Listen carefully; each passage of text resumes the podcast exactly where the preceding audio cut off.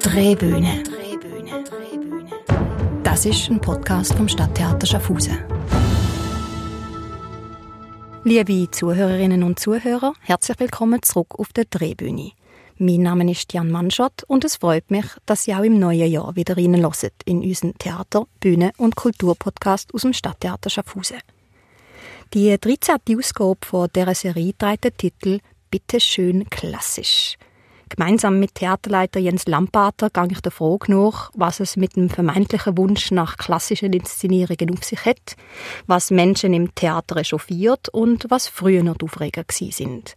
Wir belichten Stilbrüche, Theaterskandal und versuchen zu erfahren, ob früher noch wirklich alles besser war.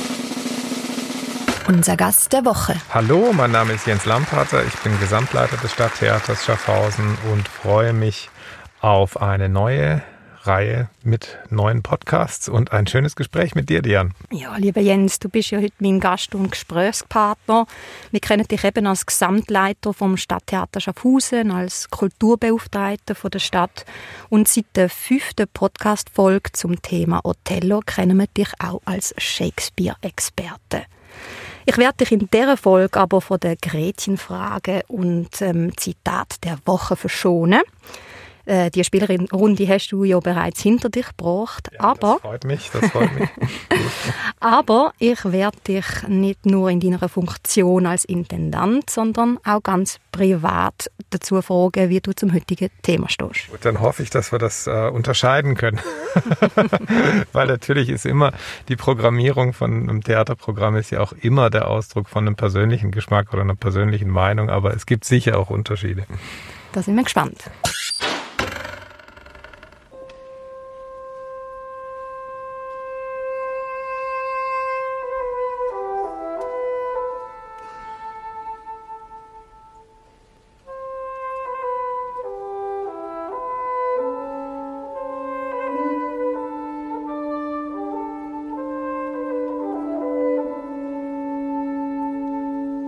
Paris 1913.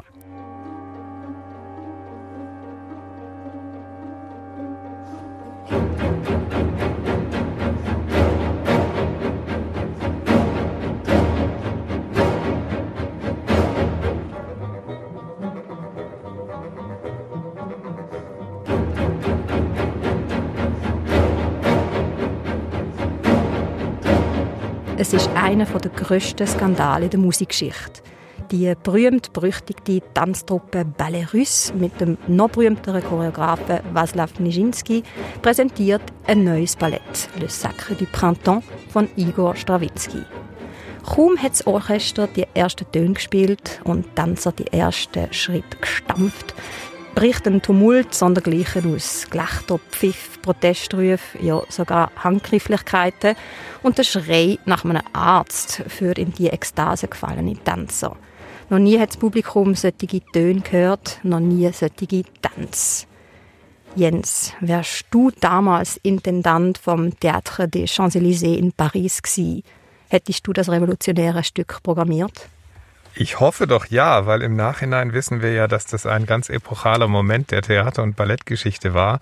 Und es gibt ja im Englischen ähm, den Begriff, wir merken das ja jetzt gerade in den USA, da, wenn man wenn man da ähm, darüber redet, wie positionieren sich dort die Politiker ähm, gerade bei dieser Wahl. Ähm, to be on the right or on the wrong side of history. Ja, auf welcher Seite der Geschichte willst du stehen ähm, in, und wie willst du in die Theatergeschichte eingehen? Und man möchte natürlich dann lieber in die Theatergeschichte eingehen als die Person, die ermöglicht hat, dass diese legendäre Aufführung stattfand, als diejenige, die es nicht ermöglicht hat. Wobei dann ist die Frage, wer ist überhaupt in die Geschichte eingegangen? Aber natürlich, das weiß man natürlich nicht. Aber ich hoffe doch ja. Ich hoffe, ich hätte es gemacht. Die Liste von Theaterskandal ist lang.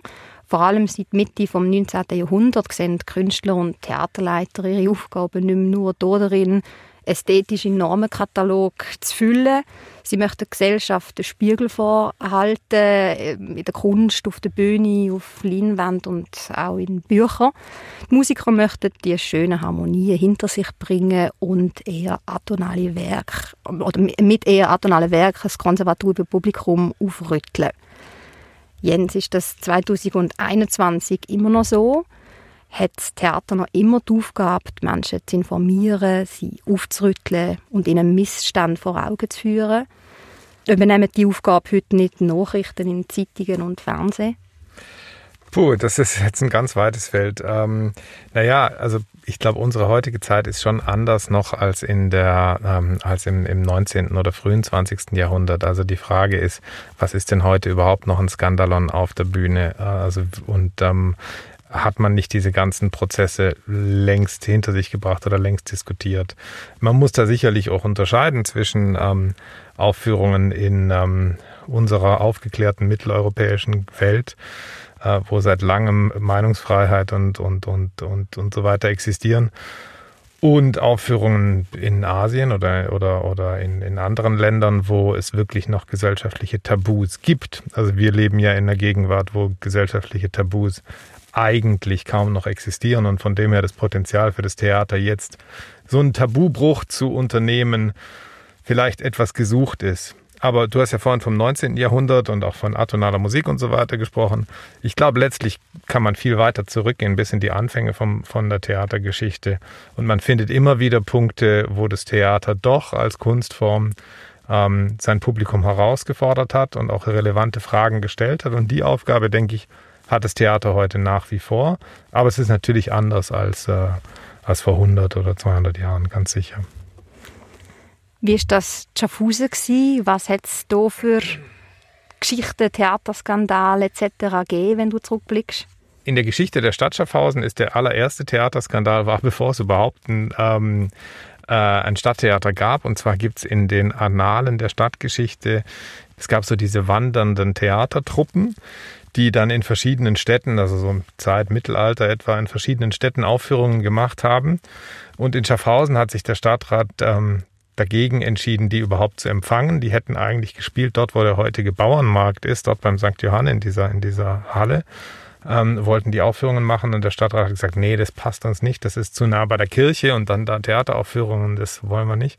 Und die sind dann über die Brücke nach Feuertalen und haben dann dort gespielt. Und das war wahrscheinlich der erste Theaterskandal in der Geschichte der Stadt Schaffhausen. Was das Stadttheater angeht, denke ich, ist äh, insbesondere sind die 60er Jahre eine interessante Zeit wo ja gesamtgesellschaftlich sehr viel in Bewegung kam, also äh, sprich Flower Power Bewegung, sprich 68er Bewegung, auch die ganze Aufarbeitung von, vom, äh, der, der, vom Zweiten Weltkrieg in der Schweiz, die Rolle der Schweiz im Zweiten Weltkrieg, in Deutschland natürlich die gesamte, das gesamte Abrechnen mit der Generation der, der, ähm, äh, der Mittäter und der, der Schuldigen äh, im, im Zweiten Weltkrieg. Und ich glaube, da ist, da sind einige Themen auch nicht an Schaffhausen vorbeigegangen und sind hier sicherlich auch äh, kontrovers diskutiert worden. Aber grundsätzlich, Theater ist immer ähm, eine Auseinandersetzung zwischen Handelnden auf der Bühne und Beurteilenden im Publikum. Und da ist ganz klar, wenn die nicht alle gleichgeschaltet sind, was wir uns ja nicht wünschen, sondern wenn es da ähm, ein gewisses Potenzial für Unstimmigkeiten und Uneinigkeiten gibt, gibt es auch ein Potenzial für explosive Auseinandersetzungen. Ja, kommen wir mal zurück zu den Skandal und Skandälchen äh, in Schaffhausen. 1963, Stichwort Stellvertreter. Jens? Ja, der Stellvertreter von Rolf Hochhuth ist eines der Theaterstücke, was eben in den 60er Jahren äh, nicht nur in der Schweiz, äh, sondern in Deutschland und eigentlich weltweit sehr, sehr kontrovers diskutiert wurde und für sehr viele ähm, Skandale gesorgt hat. Kurz, worum geht's? Es geht da um fiktive Handlung, aber es geht um einen Kardinal in der katholischen Kirche im Vatikan, der äh, zum Märtyrer wird, weil er sich gegen den Papst stellt, welcher sich nicht dazu durchringen kann, den Nationalsozialismus zu verurteilen. Und da geht es natürlich grundsätzlich um die Frage, ist denn Schweigen Mittäterschaft? Also wird, macht man sich schuldig, indem man es unterlässt zu handeln. Ja, und das ist eben die, der Vorwurf, den Hochhut da formuliert an die katholische Kirche, die ja im Zweiten Weltkrieg größtenteils zugesehen hat und eine sehr passive Rolle eingenommen hat. Und dieses ganz, ganz explizite Anprangern dieser Rolle der katholischen Kirche im Zweiten Weltkrieg ähm, als eine, eine ähm, Instanz, auch der Vatikan, der sich überhaupt nicht zu Mussolini und zu Hitler geäußert hat. Das war etwas, was in katholischen Kreisen in den 60er Jahren ein, ja, ein absolutes Skandalon war. Also gerade die Katholiken, auch die Katholiken in der Schweiz, wollten diese Frage nicht diskutiert wissen. Und für Schaffhausen äh, war das so, also das Stück wurde Anfang der 60er Jahre in Berlin uraufgeführt durch Erwin Piscator. Das gab auch schon Skandale dort. Die Kirche hat sich da sehr dagegen gewendet, dass dieses Stück gespielt werden soll. Dann hat Basel hat die erste Inszenierung gemacht in der Schweiz. Da gab es auch quasi Straßenschlachten in Basel zwischen den jungen Katholiken, die verhindern wollten, dass es gespielt wurde und draußen vor dem Theater so viel Lärm gemacht haben, dass man drinnen nicht spielen konnte. Die Aufführungen konnten dann nur unter Polizeischutz stattfinden in Basel. Und das Stadttheater wurde dann zum Thema, weil das Stadttheater ja quasi in diesen Jahren fungiert hat als Filiale von den großen Schweizer Theaterensembles, also Schauspielhaus Zürich und Theater Basel. Das Schauspielhaus Zürich hat ja bis in die 80er Jahre hinein hier regelmäßig gastiert, das Theater Basel auch, bis in die späten 70er mit Schauspiel- und Musiktheateraufführungen. Schaffhausen wurde das dann zum Thema, weil dann einige gesagt haben, ja, warum kam denn dieses Stück nicht nach Schaffhausen? Also es wurde hier nicht aufgeführt, aber allein die Tatsache, dass man es nicht gezeigt hat, gab eine Debatte. Das ist eigentlich ganz interessant, würde ich mir manchmal wünschen heute, dass sich das Publikum oder die Gesellschaft so sehr dafür interessiert, was wir gar nicht spielen und dass das sogar eine Debatte wird. Nicht nur, was man zeigt, sondern was man nicht zeigt. Ne? Du hast vorher das Schauspielhaus Zürich unter der Ära Peter Löffler erwähnt. Wir hatten viele Stücke vom Schauspielhaus Zürich hier in Schaffhausen und nicht selten werden in unseren Reihen die guten alten Zeiten rund um das Schauspielhaus Zürich erwähnt. Eine Nostalgie rund um die Zeit, in welcher eben das Programm vom Schauspielhaus Zürich immer in Schaffhausen zu sehen war. Ja, das ist, das ist in der Tat ganz spannend. Äh, Gerade ähm, äh, Publikum älterer Semester sprechen einen doch immer wieder an und sagen, wann kommt denn endlich das Schauspielhaus einmal wieder? Und, ähm, und da gibt es so eine Nostalgie, wie du sagst, wo man dann denkt, das war eigentlich in jedem Stück stand Therese Giese und Maria Becker auf der Bühne und es war so, es war so toll und es war so großartig. Und das Spannende ist gerade Peter Löffler, den du erwähnst, das war ja eine Intendanz, die ja, krachend gescheitert ist, weil sie am Publikum vorbei programmiert hatte und einfach ein, ein, Programm gemacht hat, was dann in Berlin später funktioniert hat und in Kassel, wo Peter Löffler hingegangen ist. Ganz spannende Regisseure dieser Zeit, die zu ganz großen Theaterpersönlichkeiten wurden in den 70er Jahren. Peter Stein ist ein Beispiel, der war damals ein ganz junger Regisseur in, in Zürich und ähm, das kam aber in Zürich am Schauspielhaus nicht an und hier in Schaffhausen auch nicht. Also auch hier waren diese Inszenierungen von zeitgenössischen Stücken, Autoren wie Edward Bond zum Beispiel, die man gespielt hat, waren durchaus problematisch für das Publikum. Aber das wird heute ausgeblendet. Heute denkt man sich, ja, das war dann immer Andorra mit Peter Brogle oder es war immer Physiker mit, äh, mit, mit Therese Giese äh, oder mit Maria Becker. Das ist eigentlich interessant, wie wir natürlich als, als Menschen grundsätzlich auch in unseren Theatererinnerungen dazu neigen, die Vergangenheit zu verklären und die Dinge, die uns vielleicht irritiert haben oder gestört haben, zu vergessen und an die großen, glorreichen Zeiten der Vergangenheit zurückzudenken. Ist ja eigentlich schön, aber ich muss dann immer wieder, wenn ich im Dialog bin mit solchen Besuchern, die sagen, ja, damals das Schauspielhaus und eben diese großen Klassikerinszenierungen, muss ich sagen, ja, Moment mal. Also wenn man ins Archiv reinschaut, sieht man, dass durchaus auch andere Stücke kamen, zeitgenössische Stücke, die sehr, sehr kontrovers waren und die nicht unbedingt beliebt waren beim Publikum, obwohl es das große Schauspielhaus war. Ja, ich glaube, das ist das Gesetz der schönen, guten alten Zeit. Ja, genau. Und das ist ja genau das Thema. Bitteschön klassisch. Also dieses vermeintliche klassische Theater, was sich viele vielleicht zurückwünschen oder wo man sagen, ja, warum müssen die Schauspieler jetzt unbedingt so mit der Jeans und mit dem Hoodie rumlaufen? Können die nicht irgendwie klassisch angezogen sein, zum Beispiel? Und dann fragt, stellt man sich dann die Frage, ja, was, was, was bedeutet das denn? Also wenn jetzt irgendwie ähm, äh, der Franz Mohr in, in Schillers Räuber also muss er dann so rumlaufen wie in der Schillerzeit oder muss er irgendwie rumlaufen wie irgendwie ein Adliger grundsätzlich in der Zeit oder inwiefern darf man das übersetzen in die Gegenwart und so? Ich glaube, das sind Fragen, die dann interessant sind, wenn es darum geht, ähm, äh, was ist denn dieser Begriff vom klassischen Theater oder gibt es den überhaupt? Und was sind diese Erwartungen? Ich habe das sehr viel, wenn ich mit Publikum diskutiere, zu hinterfragen, ja, was erwarten Sie sich denn? Und das wird dann ganz spannend, weil es ist sehr schwer, das genau zu formulieren, was man will. Man kann sehr genau sagen, was man nicht will, aber was man will, ist noch nicht so einfach. Ja, auf diese Erwartungen und das äh, klassische Theater, darauf kommen wir nachher nochmal zu sprechen. Ich komme nochmal zurück äh, auf die Ära Peter Löffler, denn nach seiner Zeit ist es ruhiger geworden im Stadttheater Schaffhausen und die Theaterleitung hat sich ein bisschen vom Ehrgeiz oder ist ein bisschen vom Ehrgeiz abgekommen, das Publikum fordern und fördern zu wollen. Sprung heute, Jens, wie modern programmierst du in Schaffhausen?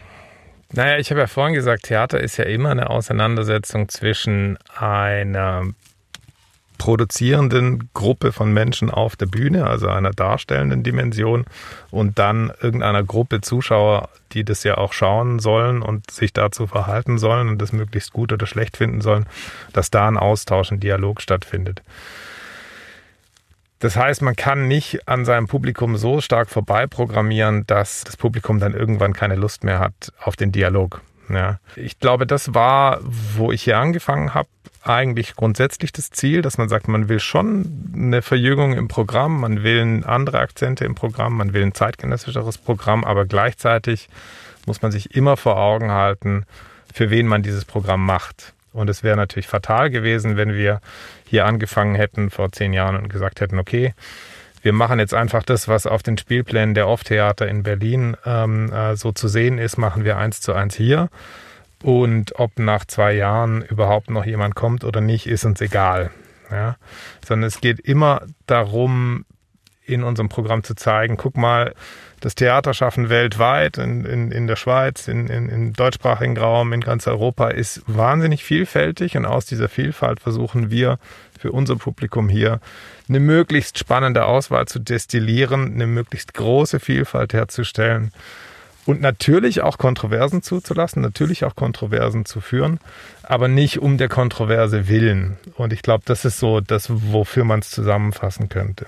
Das ist ein Spagat, der wahrscheinlich nicht einfach zu lösen ist in deiner Rolle. Es stellt sich ja dann die Frage immer bei der einzelnen Aufführung. Es stellt sich die Frage ja nicht generell, wie willst du programmieren oder nicht. Aber es gibt dann immer wieder so einzelne Inszenierungen, wo man sich sagt, hm, geht das oder geht das nicht? Oder ist das denn, funktioniert das oder nicht? Und ich merke es dann bei mir selber, ich muss dann auch selber davon begeistert sein. Wenn ich von einer Aufführung begeistert bin und finde, die ist super, wie zum Beispiel die, ähm, das letzte Mal, dass das Schauspiel aus Zürich, wenn wir wieder darauf zurückkommen, bei uns war, war auch mit einer Physikerinszenierung, allerdings in der Regie von Herbert Fritsch wahnsinnig wilde, virtuose Inszenierung, super besetzt. Ähm, wirklich ganz, ganz toll gemacht, aber überhaupt nicht das, was man sich so landläufig als so einen klassischen Dürrenmatt vorstellt. Und da haben wir auch wieder gesagt, okay, schau mal, das ist wirklich eine Form, die funktioniert. Das ist ein Stück, was funktioniert, eine Inszenierung, die funktioniert und die super witzig und virtuos gespielt ist, aber sie ist nicht das, was, was man sich erwartet. Und das hat eigentlich grosso modo fürs Publikum funktioniert. Aber sicherlich gab es da auch einige, die gesagt haben, ja, Moment mal, wo ist denn bitte meine Maria Becker und meine Therese Giese? Also schon innerhalb vom Schauspielhaus Zürich, weil wenn man zurückschaut in die Geschichte, die Physiker vom Schauspielhaus Zürich war des Öfteren auf dem Spielplan. Und es wäre ja. eigentlich noch spannend, die einzelnen Produktionen zu vergleichen. Also gerade in dem Fall ist natürlich, sind es extreme Unterschiede. Und der Herbert Fritsch hat natürlich in dieser Inszenierung äh, wirklich das Ding komplett äh, durch den Fleischwolf gedreht, aber trotzdem eine witzige und dem Dürrenmatt letztlich gerecht werdende Inszenierung geschaffen, die so überdreht war und so skurril, dass sie auch dieses, diese Verrücktheit, die das Stück ja mitbringt, ja, ein Irrenhaus, wo drei Physiker äh, eingesperrt sind, die irgendwie die, die, die Weltformel entdeckt haben und äh, sie haben sich dann so, dort selbst in die Isolation begeben und, und, und spielen eigentlich die Verrückten und sonst was. Ich meine, es hatte genau diese Dimension von einem wirklich komplett verrückten, durchgeknallten, nicht mehr rationalen Raum. Und ähm, das ist ja eigentlich spannend, weil es eigentlich auch da was macht mit der Vorlage. Ne? Ein Klassiker, schrill, durchgeknallt und zeitgemäß. Und dabei sind wir auch wieder bei den Klassikern.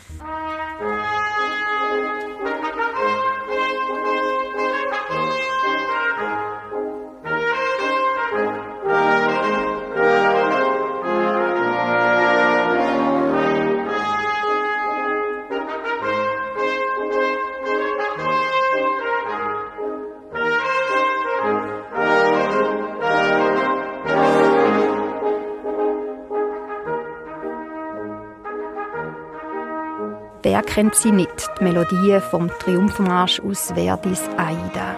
Mehrfach ist die Oper auf dem Spielplan vom Stadttheater gestanden und vor knapp vier Jahren hat das Schaffhauser Publikum das monumentale Werk als Taschenoper auf unserer Bühne gesehen. Klassiker wie Othello, Die Physiker, Faust, Der zerbrochene Krug, Tosca oder Die Zauberflöte stehen immer wieder auf dem Programm. Alles ein und dieselben Klassiker – nur mit austauschten Darstellern und Künstlern? Zum Glück nicht. 2016 haben wir zum Beispiel unter dem Titel Werther eine One-Man-Show vom Goethe-Klassiker Die Leiden des jungen Werther mit Starschauspieler Philipp Hochmeier gezeigt. Videoprojektionen sind zum Roadmovie geworden und die grandiose Aufführung ist eine Art Lesung, Monodrama und Performance gewesen. Die Botschaft ist faktisch dieselbe geblieben – Darstellung eine völlig neue.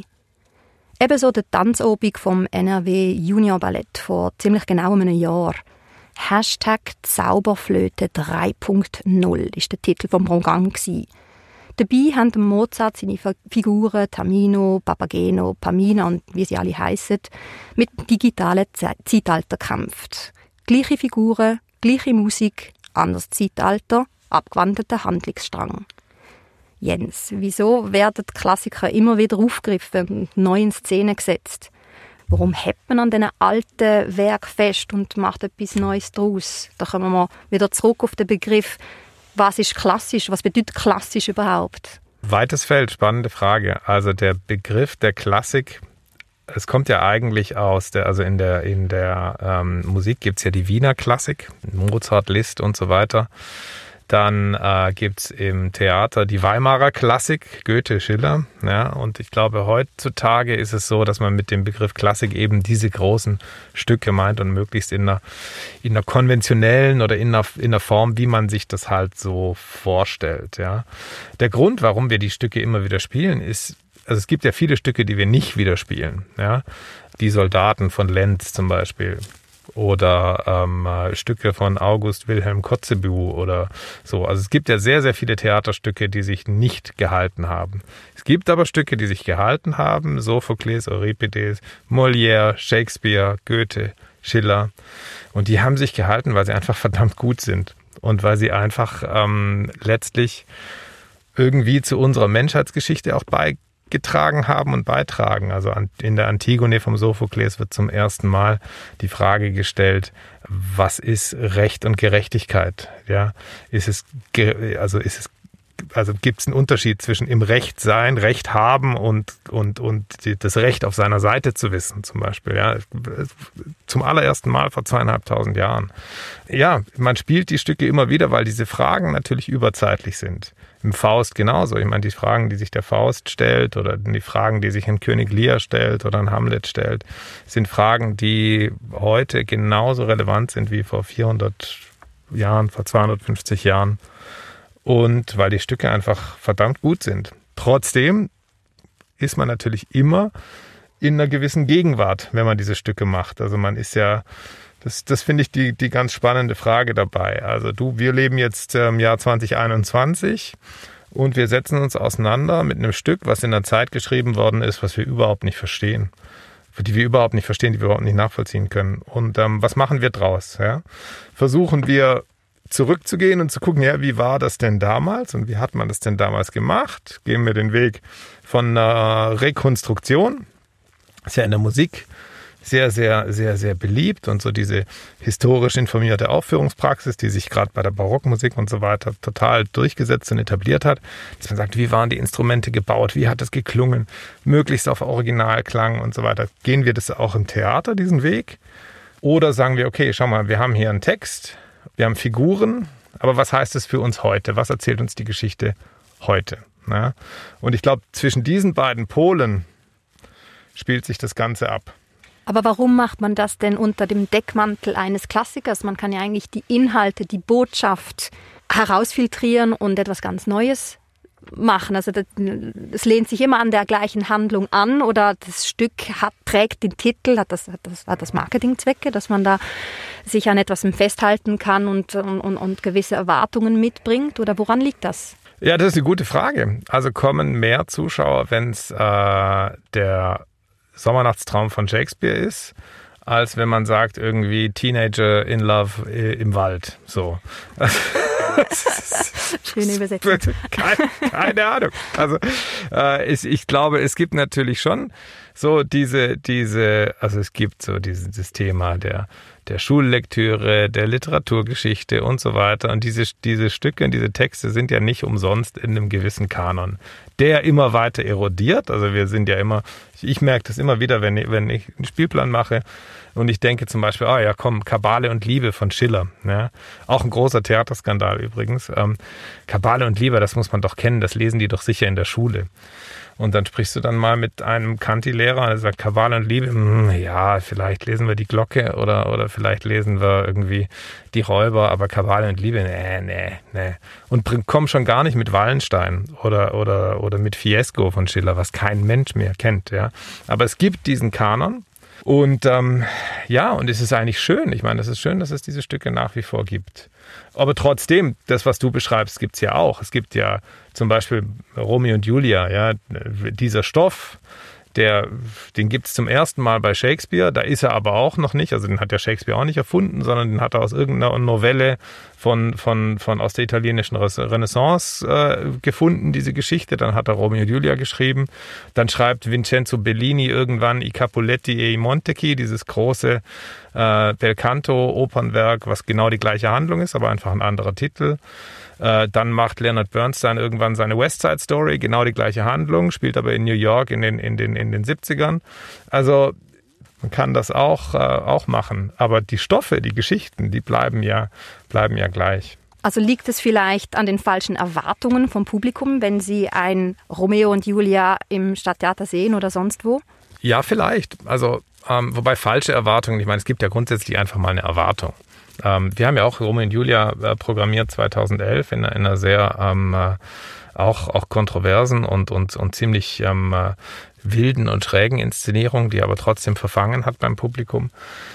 Ähm, grundsätzlich ist es so, dass es natürlich so den, den ähm, es gibt so das, das Vorurteil gegenüber dem Theater, ja, das ist ja alles gar nicht mehr äh, klassisch oder alles gar nicht mehr original, sondern das ist dann immer so modernisiert. Es gibt ganz viele Leute, die sagen, ja, ja, sie wollen schon ins Theater, wollen schon Theater sehen, aber nur nichts, nur nichts Modernes. Ich meine, was heißt Moderne? Die Moderne als Bewegung in der Kunst gibt es seit den 20er Jahren vom letzten Jahrhundert. Ja. Ähm, wir sind ja schon über die Postmoderne hinaus, aber das ist ein anderes Thema. Es gibt schon so diese, diese, diese vagen Erwartungen, wie was zu sein hat, möglichst klassisch. Aber dann, man steht immer wieder vor der Herausforderung, wie man das vielleicht entkräftet oder wie man das Publikum da auch abholen kann.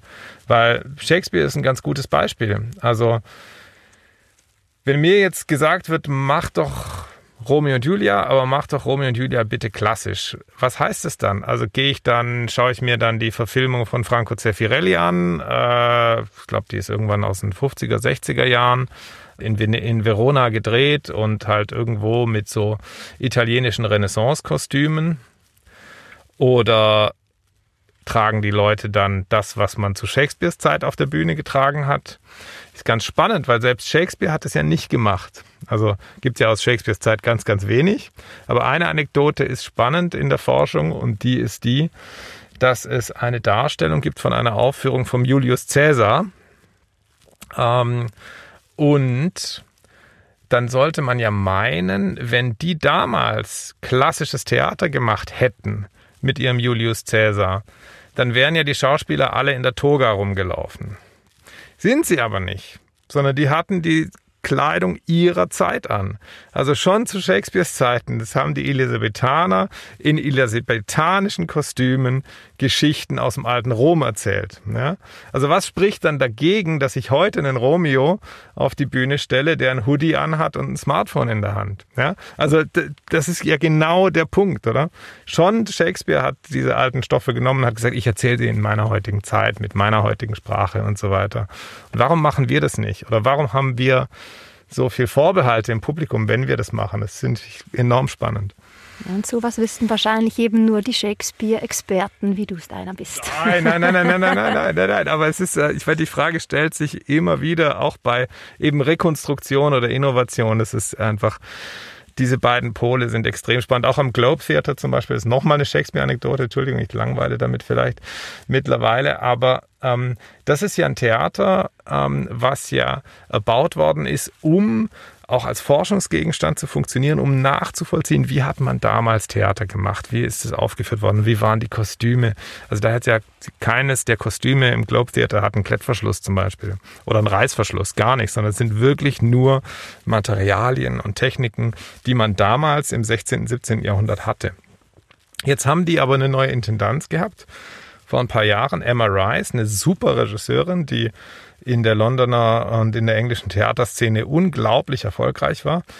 Und die hat dann, ist dann dort angeeckt, weil sie zum Beispiel sich erlaubt hat, richtig Beleuchtung mal zu machen dort. In diesem, in diesem ähm, historischen Kokon, ja äh, wo eigentlich zu Shakespeares Zeiten wurde mit Tageslicht gespielt und das Globe hat davor seine Aufführung mit einer ganz, ganz, ganz dezenten generellen Beleuchtung gemacht. Das heißt, äh, man hat so ein bisschen versucht, Tageslicht nachzuempfinden. Die Aufführungen fanden natürlich, finden auch am Abend statt, weil das Theater, Publikum geht heutzutage am Abend ins Theater. Aber mit einer ganz dezenten Beleuchtung, keine Follow-Spots, keine also kein Schnickschnack. Ja. Und dann hat die Emma Rice in ihrer Eröffnungsintendanz hat sie einen Sommernachtstraum inszeniert, wo die Titania eine Drag Queen war. Das Ganze war eine enorm. Ich habe die Aufführung gesehen, das ist eine super Aufführung gewesen. Das war so eine frivol lustige Party, wie sie irgendwo in London halt in irgendeinem Untergrundclub stattfinden könnte normalerweise, aber nicht im Globe Theater, ja. Aber diese frivol lustige Party, ich habe ja vorhin gesagt, es geht ja um Teenager in Love im Wald, ja, das ist ja das Thema. Diese frivole Party hat eins zu eins korrespondiert mit dem Shakespeare-Text, eins zu eins korrespondiert mit der Handlung, war gut inszeniert, gut gespielt und ein Riesenerfolg, ja, ausverkauft. Nur hat das nicht ganz korrespondiert mit den Erwartungen des konventionellen Publikums dieses Hauses, ja. Und man hat dann ähm, entschieden, das ist eine sehr kontroverse Entscheidung, auch kulturpolitisch sehr kontrovers diskutiert, vor drei, vier Jahren war das, man hat dann entschieden, diese Intendanz von MRIs zu beenden, zu sagen, nee, das passt uns hier nicht rein. Unsere Aufgabe an diesem Haus ist Rekonstruktion. Wir wollen Plüderhosen, wir wollen ähm, ja elisabethanisches Theater, wir wollen dieses historisierende, diese historisierende Form. Das ist unser Auftrag. Unser Auftrag ist nicht ähm, die the hottest show in town zu sein, was man geschafft hätte, ja, sondern unser Auftrag ist, äh, zu rekonstruieren. Und das finde ich, finde ich ganz, ganz spannend. Ja. ja, und da sind wir wieder bei diesen Erwartungen. Jens, ganz persönlich, bist du einmal schon in eine Vorstellung gegangen mit falschen Erwartungen? Musstest vielleicht gar die Vorstellung verlassen, weil es gar nicht dem entsprochen hat, was du dir vorgestellt hast? Ja, natürlich, das kommt ja ständig vor. Und das ist ja auch erstmal nicht schlimm. Also man kann ja dann auch überzeugt werden. Das Schlimme ist ja, wenn man sich gar nicht einlassen kann, sondern wenn man von vornherein irgendwie sagt, okay, ich habe jetzt diese Erwartung, wenn die nicht erfüllt wird, bin ich unzufrieden, gehe nach Hause. Also spannend ist ja, was, was das mit einem macht. Aber ich habe also ich habe viele Aufführungen auch schon vor der Pause verlassen, weil ich einfach gedacht habe, nee, also das muss ich mir jetzt nicht antun. Das ist, äh, ist, ist, ist klar. Ja. ja, hast du Beispiele dafür? In letzter Zeit natürlich nicht, weil ich jetzt wirklich äh, erschreckenderweise seit einem guten halben Jahr auch wirklich nicht mehr in einem Live-Theater war, weil es ja auch nicht möglich. Ja. Aber zum Beispiel, ich habe eine Aufführung gesehen am ähm, Edinburgh Festival vor, vor, vor x Jahren. Das war so ein Sieben-Stunden-Marathon von Paul Claudels Seidenem Schuh von einem äh, französischen Regisseur. Ich erspare äh, dir den Namen, weil sonst bin ich jetzt da kritisch gegenüber einem Regisseur. Und das macht der, ähm, darum geht's ja auch gar nicht, sondern das war einfach eine Aufführung, die unsagbar langweilig war. Ähm, sprachlich äh, brillant wahrscheinlich, aber es ging einfach wahnsinnig lang. Und ich bin dann so nach anderthalb Stunden habe ich gesehen, das führt auch nirgends mehr hin und habe mich dann entschieden, das, die Aufführung zu verlassen. Das gibt's. Aber grundsätzlich gibt's natürlich Punkte. Ich glaube, die Frage ist, bei welchen Inszenierungen oder bei welchen Formen geht man noch mit als Zuschauer und wo geht man nicht mehr mit. Und unser Ziel muss ja sein, als Theaterschaffende oder Theaterprogrammierende, muss ja sein, eben diesen Dialog mit dem Publikum nicht zu verlassen und nicht zu einem La pour La oder Theater um des Theaters willen zu, äh, zu kommen, das einem vollkommen egal ist, wie das Publikum reagiert, sondern, und da setzen wir ja bei uns im Stadttheater besonders drauf, mit Publikumsgesprächen, mit Einführungen und so weiter, ähm, zu einem Dialog zu kommen zwischen dem Publikum und dem, was auf der Bühne stattfindet. Und da gibt's Punkte, wenn ich mir heute anschaue, äh, wie, ähm, äh, wie, wie gewisse äh, Inszenierungen ablaufen, wie gewisse Stücke auf die Bühne kommen, wo ich schon finde, finde ich schwierig. Also ein Thema, was ich sehr schwierig finde, ist so die, ähm, die Integration von äh, Laien, also ähm, in der Form, dass man äh, dann Gefahr läuft, Leute auszustellen. Also Christoph Schlingensief hat ja, ist ein, ein, ein ganz, ganz spannender Theatermann gewesen und hat aber äh, unter anderem Formen gemacht, wo er einfach Leute auch Leute mit offensichtlicher Beeinträchtigung, geistiger Behinderung und so weiter auf die Bühne gestellt hat und für diese Personen natürlich eine äh, also unglaublich spannende Projekte kreiert hat, aber fürs Publikum gab es dann immer noch so den, den gewissen, ein, ein, gewisses Element von, da wird jemand ausgestellt, ja, da wird was, da wird irgendeine Grenze überschritten, auch in der Art und Weise, wie man mit den Leuten, die dort auf der Bühne stehen, umgeht.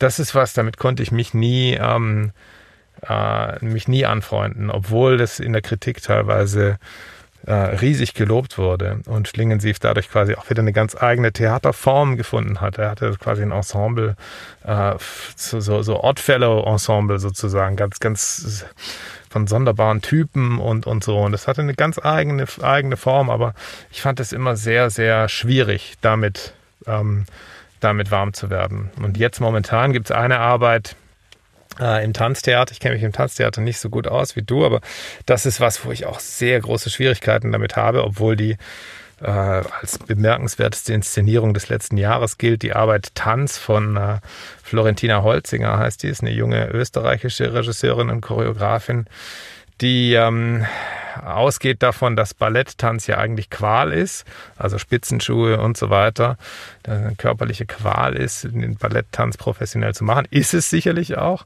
aber die diese ähm, Wahrnehmung dann darin übersetzt, dass sie ihre Performerinnen wirklich bewusst äh, körperlichen Qualen aussetzt.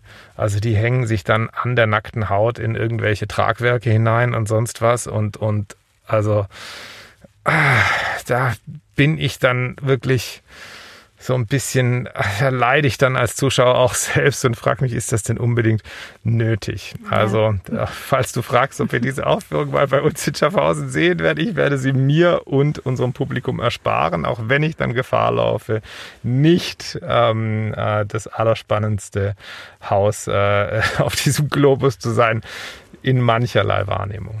Ja, bei Florentina Holzinger scheiden sich die Geister. Und da ist also dann ein Punkt erreicht, wo es bei dir äh, Stopp heißt. Ja, es ist ja keine Zensur, sondern es ist einfach eine bewusste Entscheidung, äh, diese Inszenierung nicht zu zeigen, weil man selber nicht dafür brennen kann und weil man es vielleicht auch dem Publikum nicht zumuten will, wobei der Begriff einer Zumutung ja auch schwierig ist. Es ist ja immer so, sagt der, sagen ja Zuschauer dann, oh, eine Zumutung und sonst was. Nein, aber in dem Fall würde ich es wirklich, also ich muss ja auch selbst wirklich offensiv dafür hinstehen können und sagen können, schaut mal, ich bin überzeugt, dass das eine tolle Arbeit ist, weil, und da fehlen mir ein bisschen die Argumente. Ja, lieber Jens, wir könnten wahrscheinlich ewig über das Thema sprechen und ich möchte dir an dieser Stelle herzlich für deine Ausführungen, für deine Einblicke und vor allem auch für deine persönliche Stellungnahme äh, danken. Wir hoffen Ihnen, liebe Zuhörerinnen und Zuhörer, auch ein bisschen Mut gemacht zu haben, unbekanntes Terrain zu betreten und nicht gerade alles Neue zu verschreien. Also bleiben Sie immerzu neugierig. Und nächste Woche spricht Jens mit Ralf Schlatter darüber, ob das neue Jahr 2021 schön und gut wird. Schaltet Sie ein und sind Sie dabei. Ja, auch von meiner Seite vielen Dank fürs Zuhören und hoffentlich bis bald, möglichst im Stadttheater in einer Inszenierung, die aufrüttelt, bewegt und begeistert. Denn all diese drei Elemente erwarten wir uns ja von gutem Theater. Drehbühne. Drehbühne.